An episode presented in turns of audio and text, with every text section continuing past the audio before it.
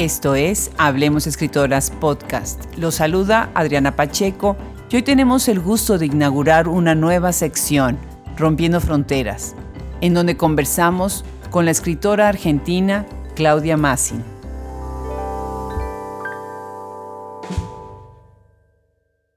¿Qué tal? Bienvenidos a un episodio más de Hablemos Escritoras Podcast. Hoy tenemos el gusto de que la renombrada poeta argentina Claudia Massin inaugure nuestra sección Rompiendo Fronteras y con ella le damos la bienvenida a Argentina.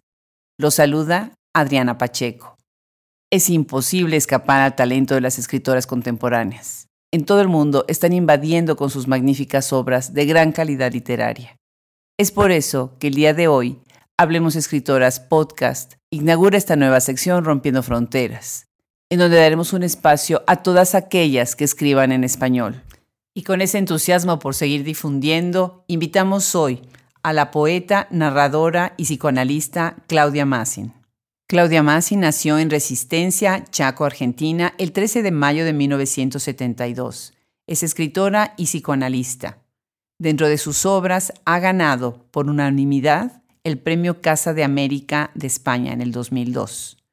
Para iniciar este podcast hemos invitado a la traductora y poeta Robin Myers para que ella junto con Claudia lean un fragmento del poema Tomboy, que recientemente ganó el premio Words Without Borders. Tomboy.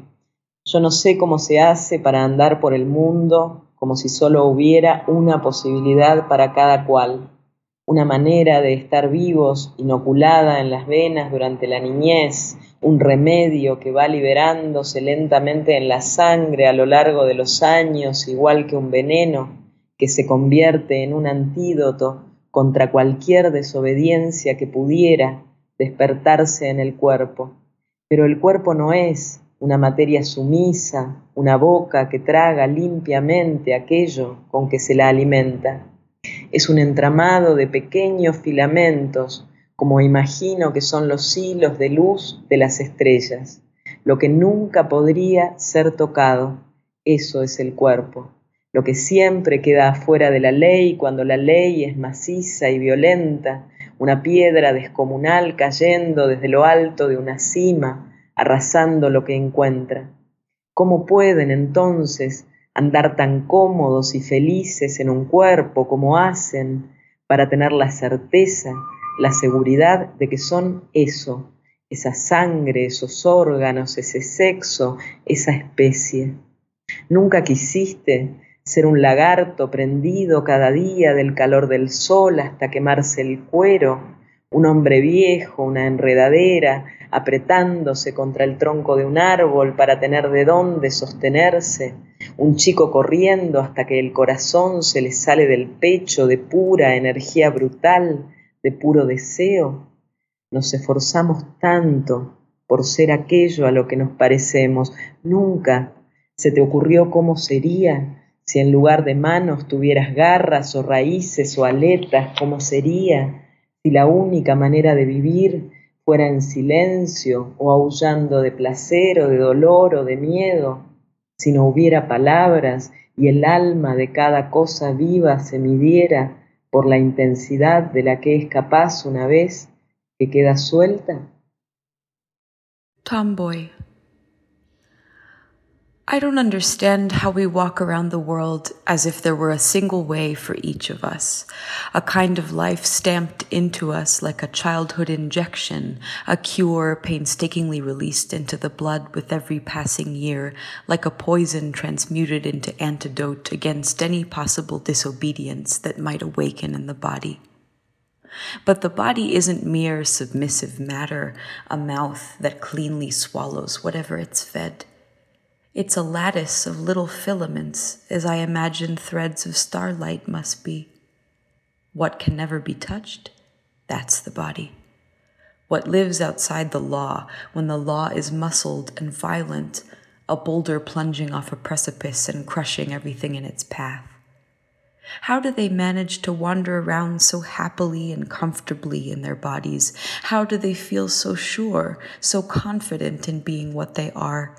This blood, these organs, this sex, this species. Haven't they ever longed to be a lizard scorching in the sun every day, or an old man, or a vine clutching a trunk in search of somewhere to hold on, or a boy sprinting till his heart bursts from his chest with sheer brute energy, with sheer desire? We're forced to be whatever we resemble. Haven't you ever wished you knew what it would feel like to have claws, or roots, or fins instead of hands? what it would mean if you could only live in silence or by murmuring or crying out in pain or fear or pleasure. Or if there weren't any words at all, and so the soul of every living thing were measured by the intensity it manifests once it's set free. Una de las cosas que más me emociona el día de hoy en Hablemos Escritoras Podcast es tener una voz tan importante en las letras hispanoamericanas. Claudia Massin, bienvenida a nuestro podcast, bienvenida y gracias por inaugurar Rompiendo Fronteras. Bueno, muchas gracias Adriana y muchas gracias por la invitación. Un gusto. Pues al contrario, el gusto es, es nuestro. Yo supe de tu obra gracias a una amiga en común que tenemos, eh, Robin Myers, que me habló maravillas y después me puse a buscar y a buscar y bueno, sorpresa con el perfil que tienes y lo mucho que escribes, lo precioso que escribes. Platícanos, ¿cómo es ser escritora en Argentina? Em, bueno, hay una producción poética súper exuberante, interesante en, Argentina en este momento, bueno, ya hace muchos años y sobre todo eh, en, lo que respecta a la poesía escrita por mujeres, ¿no? La verdad es que, bueno, es, interesantísimo ser eh, parte de, este movimiento, ¿no? Bueno, escribir, eh, escribir poesía me parece que, en cualquier país, al menos de Latinoamérica y quizás del mundo, no es eh, particularmente fácil, ¿no? No, tanto la, escritura de la poesía, sino la circulación de, los textos, ¿no? Yo en ese sentido he sido muy afortunada porque mis textos han, han, tenido y tienen bastante circulación, pero bueno, es un, gran tema, ¿no? Eh, cómo, hacer para que la poesía, para que más personas puedan acceder a la poesía, ¿no? Todavía me parece que que es un género en, cierto sentido este, marginal, digamos, ¿no? dentro de la literatura. Claro. Ahora, ¿tú sientes que dentro de Argentina se hacen como ciertos eh, grupos, dependiendo de la ciudad, de la región, de los géneros? ¿Cómo, cómo se relacionan los, los poetas en Argentina con esta producción tan grande que hay? Sí, sí, además una característica de nuestro país es que es un país muy grande, muy vasto, muy diverso y a la vez no es, eh, no es demasiado federal, digamos, ¿no? O sea, que, en, general la, producción de, las poetas, de los poetas eh, de Buenos Aires, digamos, de la capital, es mucho más visible. Eh, de hecho, bueno, yo soy nacida en una, en, una provincia del, interior de la Argentina, en el Chaco, eh, pero viví durante muchos años en Buenos Aires, ¿no? Y eso favoreció mucho la, posibilidad de, bueno, tener acceso a la publicación y a la circulación de, mis textos, ¿no? Eh, eh, ¿En dónde vives ahora, Claudia? Ahora estoy viviendo en Córdoba. Estoy ah, en otra provincia preciosa de, Argentina. creo que, que de todos modos ha habido como una gran revolución en, relación a esto que tiene que ver con la circulación de los textos de, los y las poetas a través de Internet, ¿no? Eso ha permitido como democratizar bastante el acceso al, material, ¿no? Porque muchas veces lo que sí cuesta es eh, hacerse de los libros, ¿no? Del, del objeto físico, ¿no? Que eh, lo que se publica en, el interior del país no circula de la misma manera que lo que se publica en, Buenos Aires, ¿no? Claro, definitivamente. Yo sé, entiendo que tienes, empiezas como en tu formación como psicoanalista. ¿Nos, ¿Nos, puedes platicar un poquito sobre tu formación y cómo te mueves de un lado al otro, hacia, entre lo que haces profesionalmente y, bueno, ahora la literatura, que, que también la haces de manera profesional, obviamente? Así es, sí, sí, bueno, mi, carrera de grado es, la psicología, o sea, trabajé como psicoanalista muchos años, ya no ejerzo, o sea, trabajé más de, de 10 años atendiendo pacientes, pero paralelamente mi otro trabajo, digamos, consistía en, dar talleres, ¿no? Y en un determinado momento me empecé a dedicar, digamos, como, como este, profesión para ganarme la vida, digamos, exclusivamente a los talleres, que es lo que hago ahora, ¿no? Ya hace unos cuantos años y que me da mucha felicidad, ¿no? El, psicoanálisis me, encanta, eh, pero bueno, no es, no es clara, claramente no es mi pasión, ¿no? Me ha aportado muchísimas cosas, pero, pero bueno, no es hoy por hoy algo a lo que me dedique, ¿no? Encontraste esa otra pasión, ¿no? En la poesía y en tallerear y tener a los alumnos ahí enfrente, ¿no? Absolutamente, sí, absolutamente. Eh, bueno, en, los últimos años ahora he tenido que dar un paso al costado porque me mudé de, Buenos Aires, pero bueno, también di clases en una universidad, en una carrera muy hermosa que, hay en una universidad pública en Buenos Aires que se llama Artes de la Escritura, que según tengo entendido es la, primera carrera eh, relacionada con la escritura en una universidad pública, digamos, orientada a formar escritores, no, no, no críticos literarios. Sí, es muy hermosa esa carrera. Qué maravilla, qué maravilla. Bueno, pues les tengo que contar a los que nos escuchan ahorita que cuando empecé a leer todo el perfil de Claudia y demás, hubo un momento en donde me tuve que detener, así como que respirar de nuevo y decir, a ver, ¿a quién voy a entrevistar? Bueno, les voy a contar algunos de los premios que ha ganado Claudia. Nada más escuchen esto. Por su obra La Vista, recibió por unanimidad el premio Casa de América de España. En 2002 fue eso. Por su obra Abrigo tiene una mención en Fondo Nacional de las Artes 2004. Lo Intacto obtuvo un premio del Fondo Nacional de las Artes de Argentina. Y bueno, la verdad es que te felicito, muy emocionada de estos premios. Platícanos un poco cuál ha sido esta experiencia de ganar estos premios y también me gustaría que mencionaras por qué los textos, por qué tus títulos son tan cortitos. Eh, bueno, en relación a los premios, o sea, yo creo que el, más importante en mi vida fue el, premio Casa de América en 2002, porque yo en ese momento tenía alrededor de 30 años y fue como una legitimación muy grande, ¿no? Porque eh, en, cuanto a, al oficio, digamos, ¿no? Eh, es, muy difícil muchas veces para, un poeta, para una poeta, reconocerse como, como, escritor, como escritora y, autorizarse como tal, digamos, ¿no? Y en, ese sentido ese premio fue una especie de autorización, ¿no? Creo que también por esa época decidí empezar a tomarme los talleres, digamos, como, como un oficio, como una profesión, ¿no? Fue una legitimación, digamos, a mi oficio.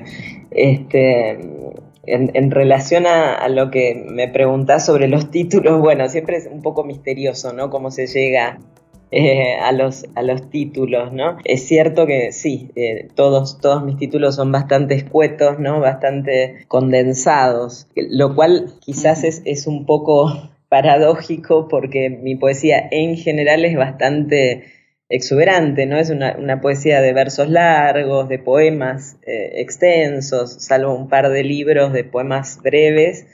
Hace ya muchos años que, mis textos son de muchas palabras, digamos, y quizás a través de, los títulos trato de, dar, sí, una especie de, de condensación o de síntesis que, que en mi poesía no está precisamente presente, ¿no? No diría que es una, poesía de síntesis, sino es más bien una poesía que se expande, ¿no?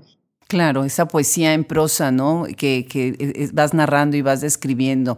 Y me parece muy interesante lo que dices, que al, en, el en el título es en donde precisamente vas a hacer como que la síntesis y lo, logras muy bien.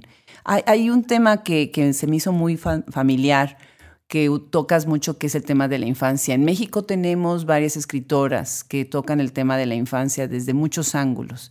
Y me gustó muchísimo que este tema es precisamente una oportunidad para ti para hablar de, la identidad y del cuerpo, pero de algo tan liminal como es un niño, ¿no? O la voz infantil.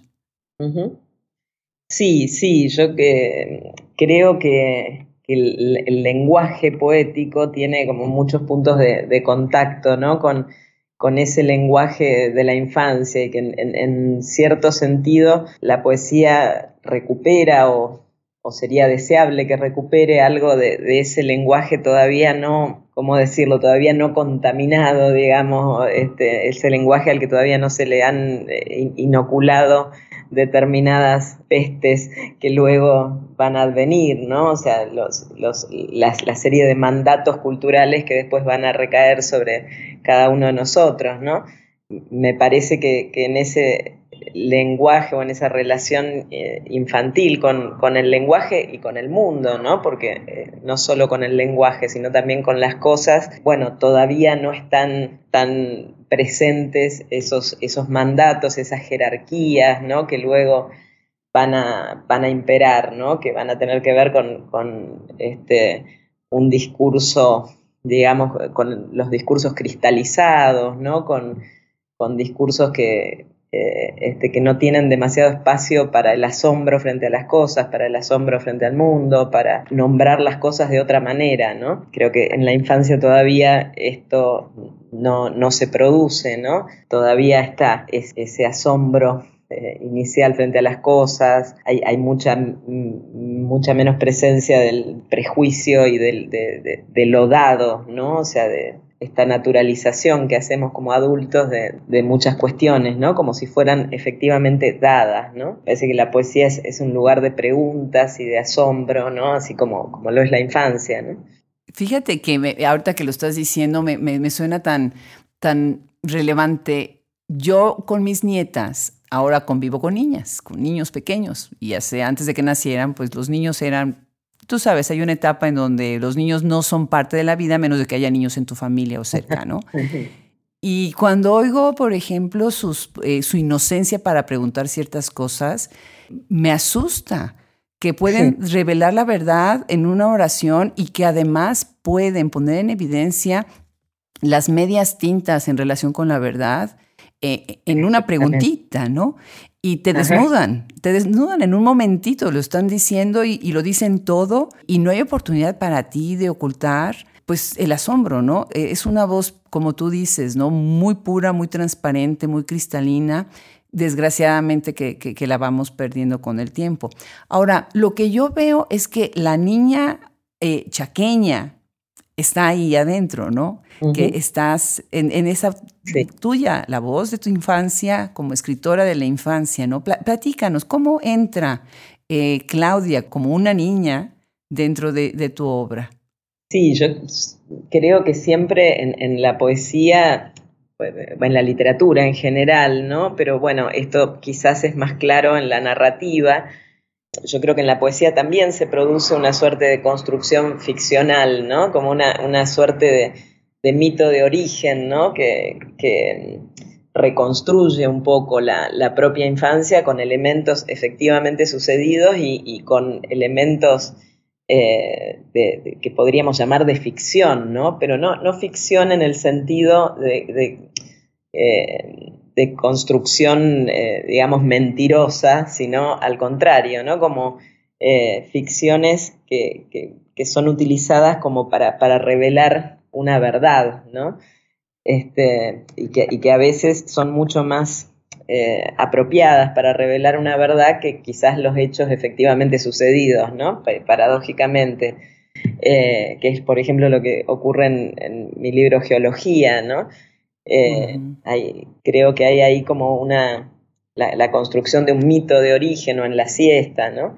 Que hace que, bueno, que a partir de ciertos elementos efectivamente existentes, ¿no? O sea, eh, creo que en ambos libros hay muchos elementos autobiográficos, pero también está la construcción de un, imaginario, de un universo, ¿no? Que, permite como, bueno, acceder a una verdad subjetiva, ¿no? Sí, muy interesante. Y sobre todo esos dos libros que ahorita vamos a conversar sobre ellos.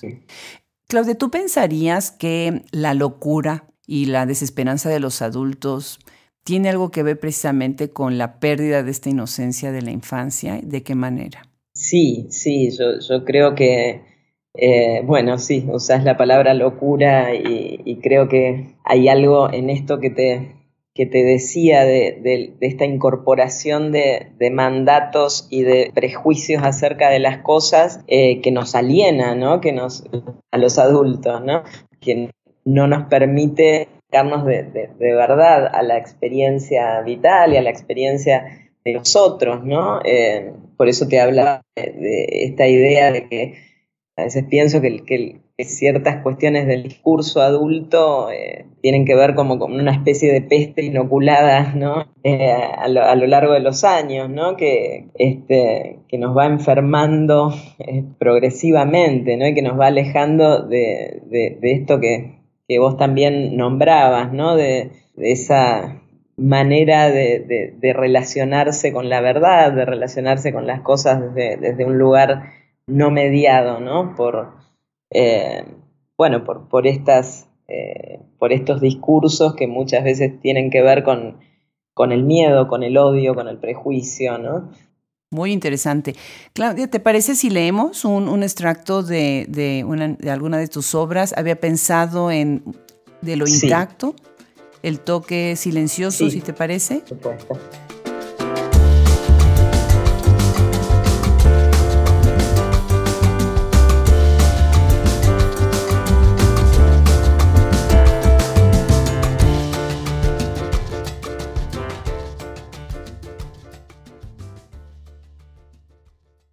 El contacto silencioso.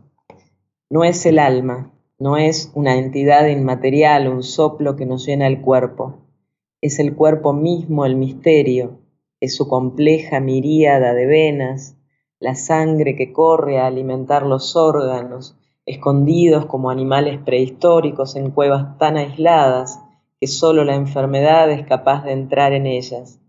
El contacto de los otros es lo que sana, lo que enferma, el sol, alrededor del cual gira el planeta solitario que somos, capturado en la órbita de la luz o de la sombra según se acerque o se retire de nosotros su calor, como si fuéramos el polvo desprendido de otra existencia, la estela que dejó en el nacimiento, la unión indisoluble a la que debimos renunciar pero siguió insistiendo en cada amor hacia otro cuerpo.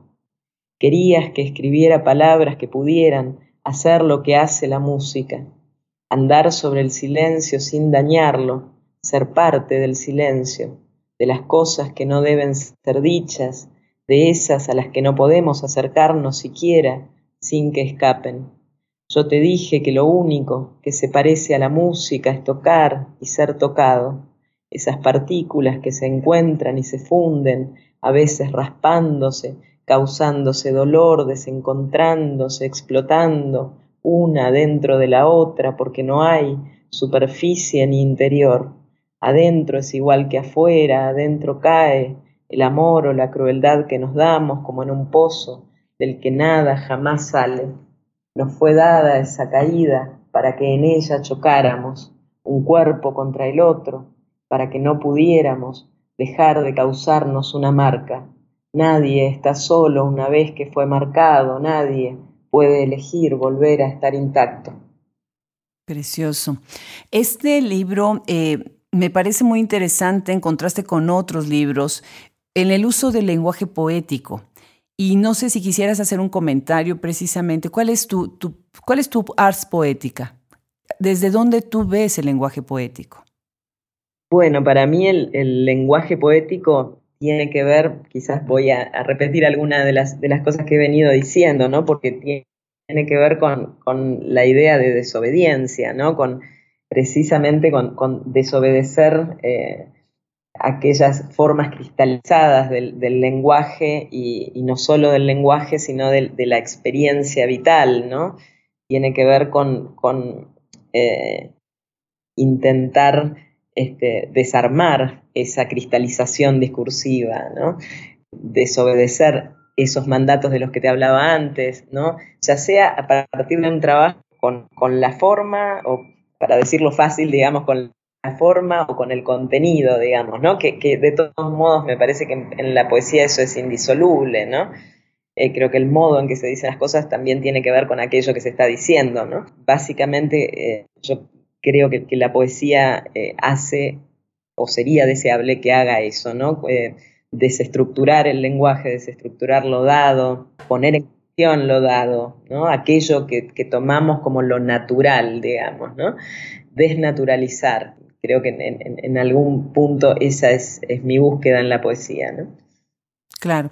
Tienes un libro precisamente que se titula La desobediencia, ¿no?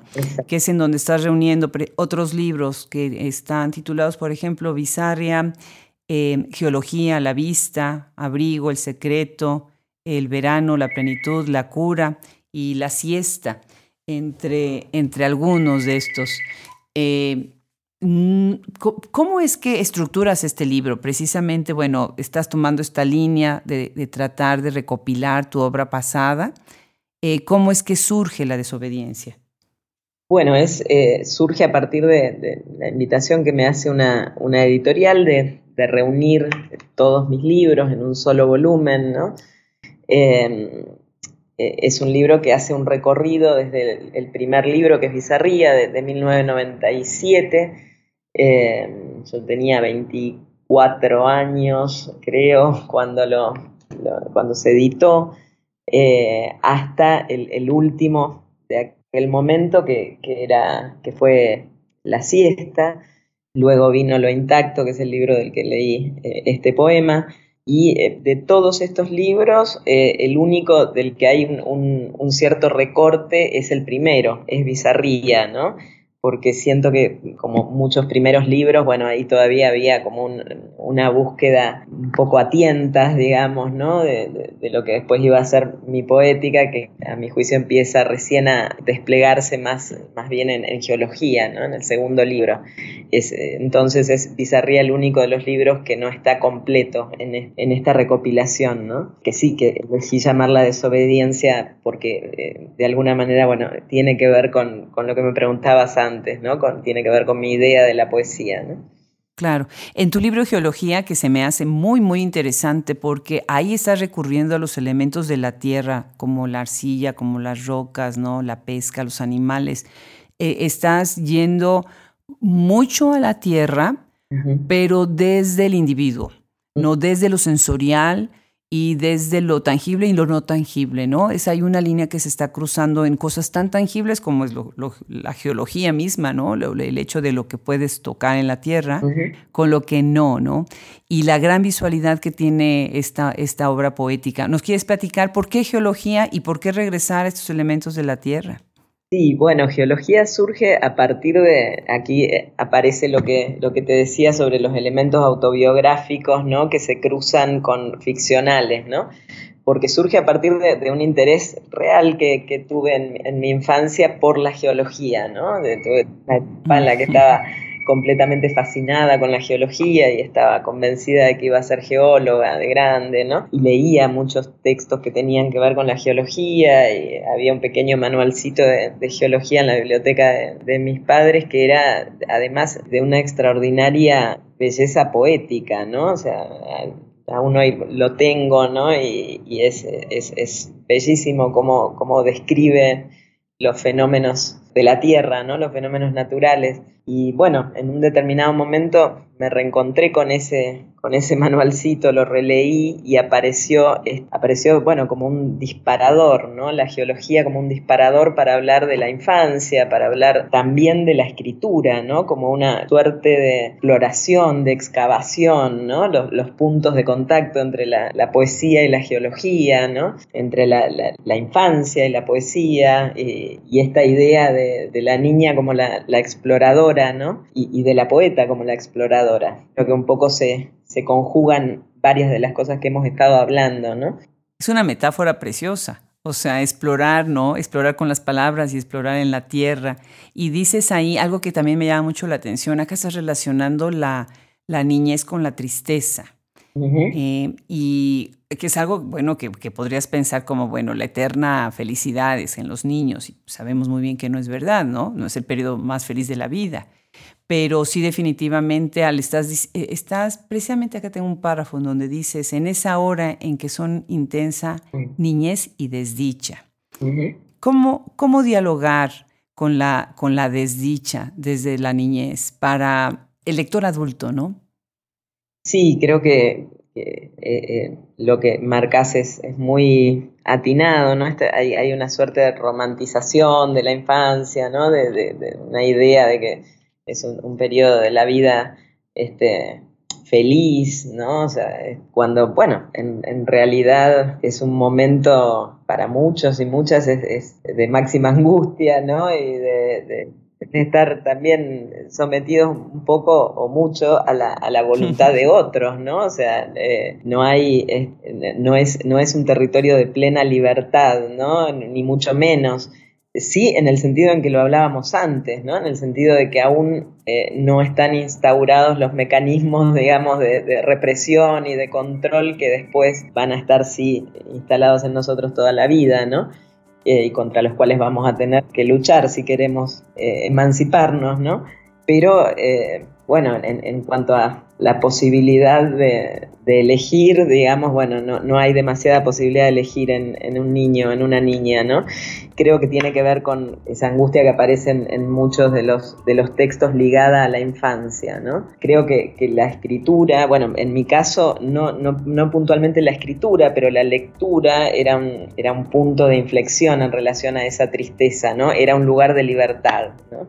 Era ese lugar donde podía despojarme de, bueno, de todos los condicionantes familiares, ¿no? de toda la conflictiva familiar, ¿no? Eh, construir otro imaginario, ¿no? No, no solamente un, espacio de evasión, digamos, ¿no? sino de construcción de otra cosa, ¿no? de, de, otras posibles realidades. ¿no?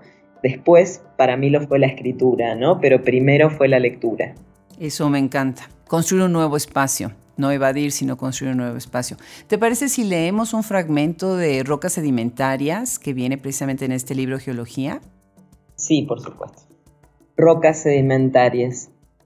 El lento suspiro del pasado, al convertirse en materia, súbitamente olvida las palabras y su memoria pasa a ser puro espíritu, es decir, una piedra.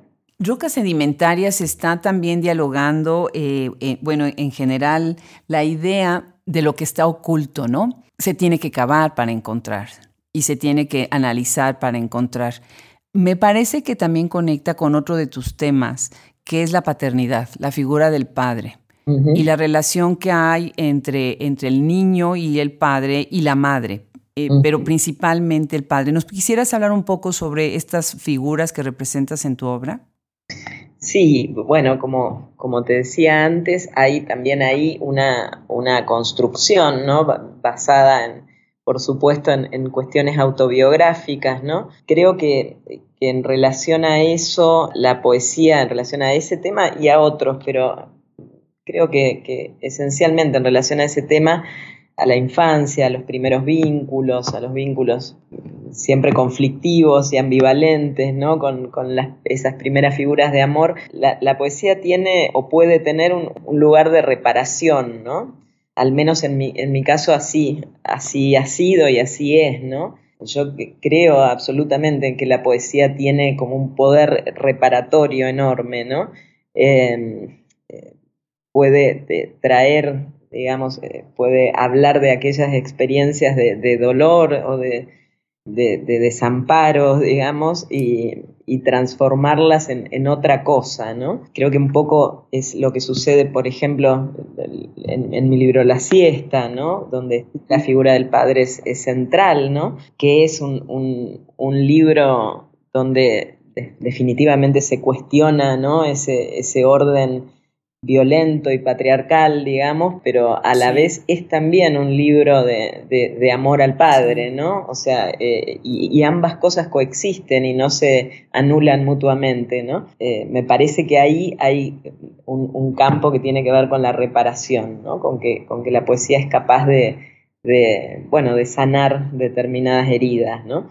Eso me, me, a mí cuando estuve leyendo precisamente La siesta, la plenitud y la cura, me despertaron ese sentir. Eh, el hecho también de la reconciliación con la figura del padre, que es una figura tan, tan eh, cuestionada y para, para muchos que se presenta de manera tan violenta, y fue como un gran confort, ¿no? Porque también el padre eh, está presente en la vida de todos nosotros, escritores o no escritores, ¿no? Y la oportunidad de darles ese espacio a los padres en tu obra me, parece bellísima, ¿no? Me gustaría ahorita platicar sobre algo que a mí me fascinó. Robin Myers es una traductora, es poeta que se ha acercado a nos ha ayudado a acercarnos a nivel continental. Es como un gran tentáculo que va por todo el continente uniendo voces maravillosas y haciendo comunidad. Ustedes acaban precisamente de ganar el premio Words Without Borders que precisamente por una obra que es Tomboy, ah, ¿no? Sí. Y bueno, pues me encantaría que me platicara sobre la experiencia de haber trabajado eh, en traducción a otro idioma, uno de tus textos y otros textos que se hayan traducido. ¿Cuál es tu, tu interacción con tus traductoras y traductores? Y bueno, en específico, ¿cómo fue tu experiencia de trabajar con Robin? Bueno, particularmente con Robin lo que se dio es algo realmente mágico y hermoso porque eh, mucho antes de que ella tradujera este poema u otros poemas en los que está trabajando, míos, bueno, Robin se había constituido en una de mis poetas de cabecera, digamos, ¿no? Eh, una autora a, la que yo he vuelto una y otra vez en estos últimos años, ¿no? Con, con, asombro, con admiración, ¿no? Es, eh, y también con una fuerte sensación de, familiaridad, ¿no? Yo siento que la, poesía de, Robin tiene eh, enormes contactos, puntos de contacto con la mía, ¿no? Eh, leerla fue encontrar eh, alguien, a alguien de la familia, digamos, en cuanto a, su sensibilidad poética, ¿no? Es, fue muy impresionante lo que me pasó a mí cuando la leí por primera vez, que recuerdo haber leído un poema de ella eh, que ella había escrito muy jovencita, a los 20, 21 años, y era francamente asombroso ese poema, ¿no? Es, eh, eh, digo, además proviniendo de alguien tan, tan joven, ¿no? Me sigue produciendo el mismo asombro cada vez que la leo, Robin, ¿no? Entonces, para mí el, el hecho de que fuera precisamente ella quien me tradujera fue realmente una belleza, ¿no? Este, poder eh, que, mi poesía pudiera llegar a, otros a través del, filtro de su voz, me parece eh, increíble todavía, ¿no? Qué generoso lo que estás diciendo, porque la verdad e, ella es magnífica y yo creo que ella opina lo mismo de tu obra. Así que es, es, maravilloso escuchar lo que, lo que estás diciendo. Sí, creo que ahí se, se produjo un encuentro muy, muy hermoso, ¿no? Y realmente yo no, no intervine demasiado, o sea, prácticamente no, no intervine no intervengo en, el trabajo que ella hace como traductora de, mis poemas, pero eh, también por una decisión personal, ¿no? Tengo una confianza ilimitada en, Robin y, además eh, tengo mucho interés en que su voz, digamos, eh, entre en ese cruce maravilloso que produce la traducción, ¿no? Que, con, mi propia voz. Casi te diría que no quiero interferir en ese encuentro. Claudia, tú tienes también eh, participación dentro de tu comunidad, eh, dentro de las artes visuales, como artista, no nada más como creadora, desde tu poesía, sino también como, como artista. ¿Cómo es que te insertas en esa otra eh, comunidad? Bueno, en realidad mi relación con, las artes visuales es mucho más como espectadora que, desde otro lugar, o sea, solo en, una ocasión hay, un libro mío que es una combinatoria de, poemas y fotografías, pero eh, no, no, me considero una fotógrafa, o sea, tengo un amor enorme por, por las artes visuales, por la fotografía y el cine puntualmente, ¿no? De hecho, La Vista es un libro basado en películas, Lo Intacto también. Hay dos libros por venir que, son parte de, la trilogía que, comienza con Lo Intacto, que también están basados en películas, ¿no? Pero bueno, mi relación con, las artes visuales sí es, más desde la admiración y el, y, el, y el amor, digamos. El trabajo que sí he hecho en relación a las artes visuales tiene que ver con la combinatoria de esos lenguajes, ¿no? El, lenguaje cinematográfico con el lenguaje poético, ¿no? Eh, pero no porque piense que, esas películas que, he tomado como punto de partida para los libros necesiten eh, ningún tipo de comentario, digamos, o ningún tipo de complementación, digamos, desde la literatura, sino por, por pura fascinación, digamos. Es otra manera de enriquecer tu texto, ¿no? Exacto. Hablar precisamente de ellos, ¿no? Sí, sí, es, es bueno, tiene que ver con, con un recurso que, que, yo he utilizado muchas veces en mi poesía, que es este de la máscara, ¿no? O sea, de, de, adoptar en los poemas la, la, identidad o la voz de, un determinado personaje, ¿no? Eh, esto me, me, ha sido como de, una gran riqueza, ¿no? Eh, me, me, ha permitido trabajar en la poesía desde la voz de un niño, de una niña, bueno, de, un, de un, niño trans, como en el caso de, Tomboy, ¿no? Eh, de, un, anciano, de, un hombre, de una mujer, digamos, este, me parece que, el ejercicio de empatía que eso me, permitió es, enorme, ¿no? Eh, yo pienso que, la empatía está además en, la base de la escritura de, poesía, ¿no? Esa posibilidad de poder adoptar las, voces de otros y, y de otras, ¿no? Me parece eso eh, que es una de las características de tu obra, es la empatía, ¿no?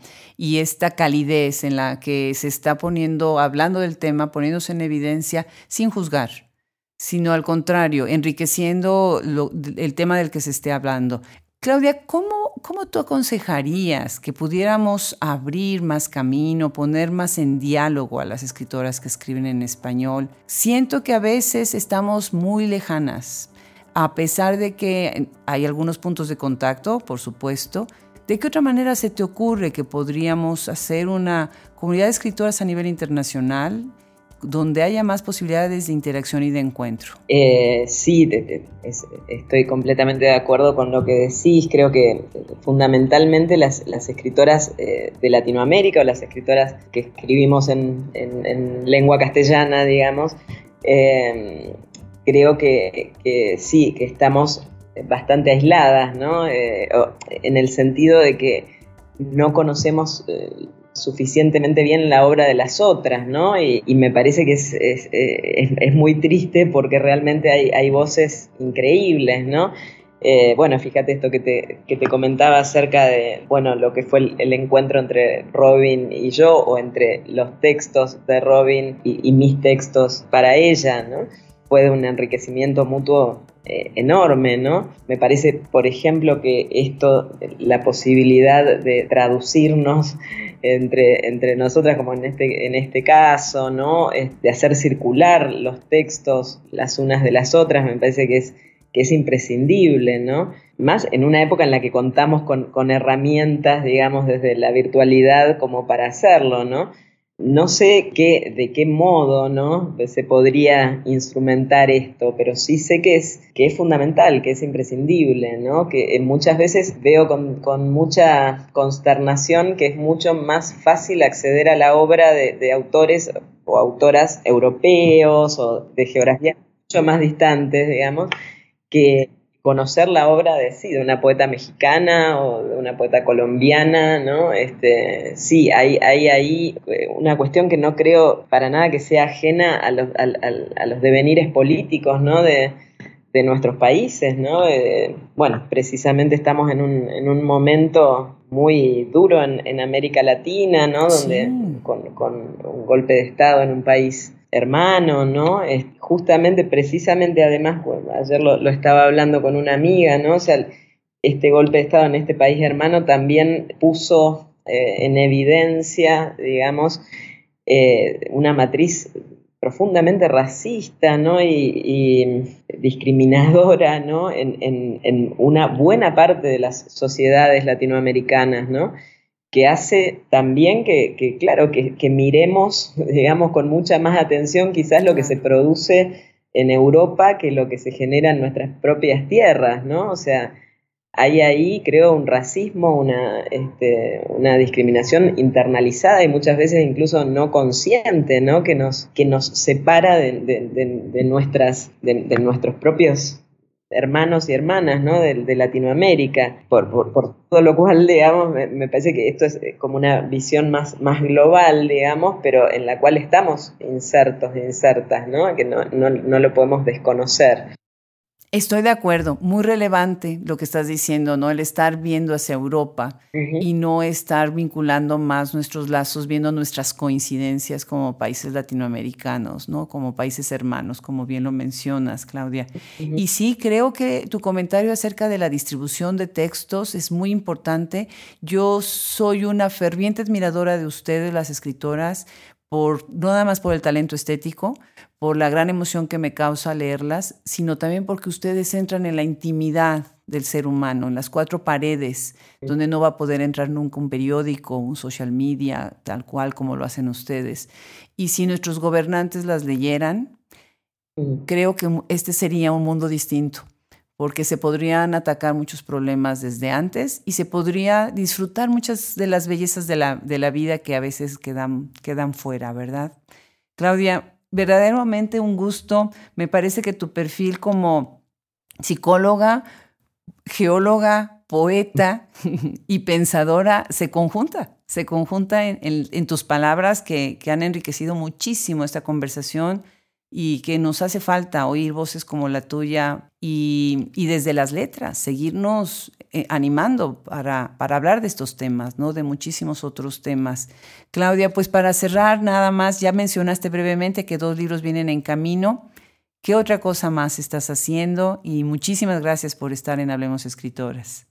No, muchísimas gracias a vos, Adriana, porque bueno, recién me preguntabas qué podemos hacer, ¿no? y bueno, en realidad lo que estás haciendo es, parte de, lo que se puede hacer, ¿no? Que es, eh, por ejemplo, grabar estos podcasts, hacer, hacer llegar la voz de, escritoras latinoamericanas a, otras latitudes del continente, ¿no? Eh, me parece valiosísimo. Por, por mi parte, en este momento estoy trabajando en, en la corrección de la revisión y corrección de estos dos libros que están eh, bueno, uno a punto de salir, que se va a llamar El Cuerpo, sale en, marzo, abril del, próximo año. Y bueno, dedicándome mucho a, los talleres, yo eh, adoro dar taller y me parece un, espacio sumamente rico, ¿no? Por el momento esa es, ahí estoy centrando mi atención, ¿no? También buena parte de las cosas que, que hemos hablado las trabajo en, los talleres, digamos. Yo no considero que la poesía esté aislada de la dimensión ética, no considero que esté aislada de la dimensión política y como vos decís, o sea, creo que nuestras realidades serían muy distintas si hubiera un, espacio mayor para el, ejercicio y el desarrollo de la empatía, ¿no? Y la empatía está montada claramente en la imaginación, ¿no? En, poder imaginar cómo sería ser otro, cómo sería ser otra. Creo que si pudiéramos hacer ese ejercicio que la poesía fomenta y, permite, ¿no? Sería mucho más difícil eh, odiar, ¿no? Creo que el, odio en, muchos casos tiene que ver con una tremenda eh, y gravísima falta de imaginación, ¿no? No poder salirnos de nuestro propio y pequeño y, mezquino mundo, ¿no? Para entrar un poquito en contacto con, el mundo de, otros, ¿no? Y de otras. Claro, definitivamente. Pues Claudia, un verdadero gusto. Muchísimas gracias por tu apoyo y por tu generosidad en tu tiempo. Y pues bienvenida a este podcast. Tenemos el gusto de, de ahora abrir esta conversación pues con nuestras escritoras del Cono Sur. Muchísimas gracias, Claudia. Gracias a vos.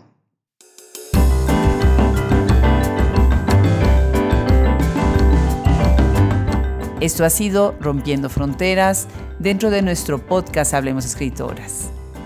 Una vez más, muchas gracias a Fernando Macías Jiménez, Andrea Macías Jiménez, Wilfredo Burgos Matos. Se despide de ustedes, Adriana Pacheco.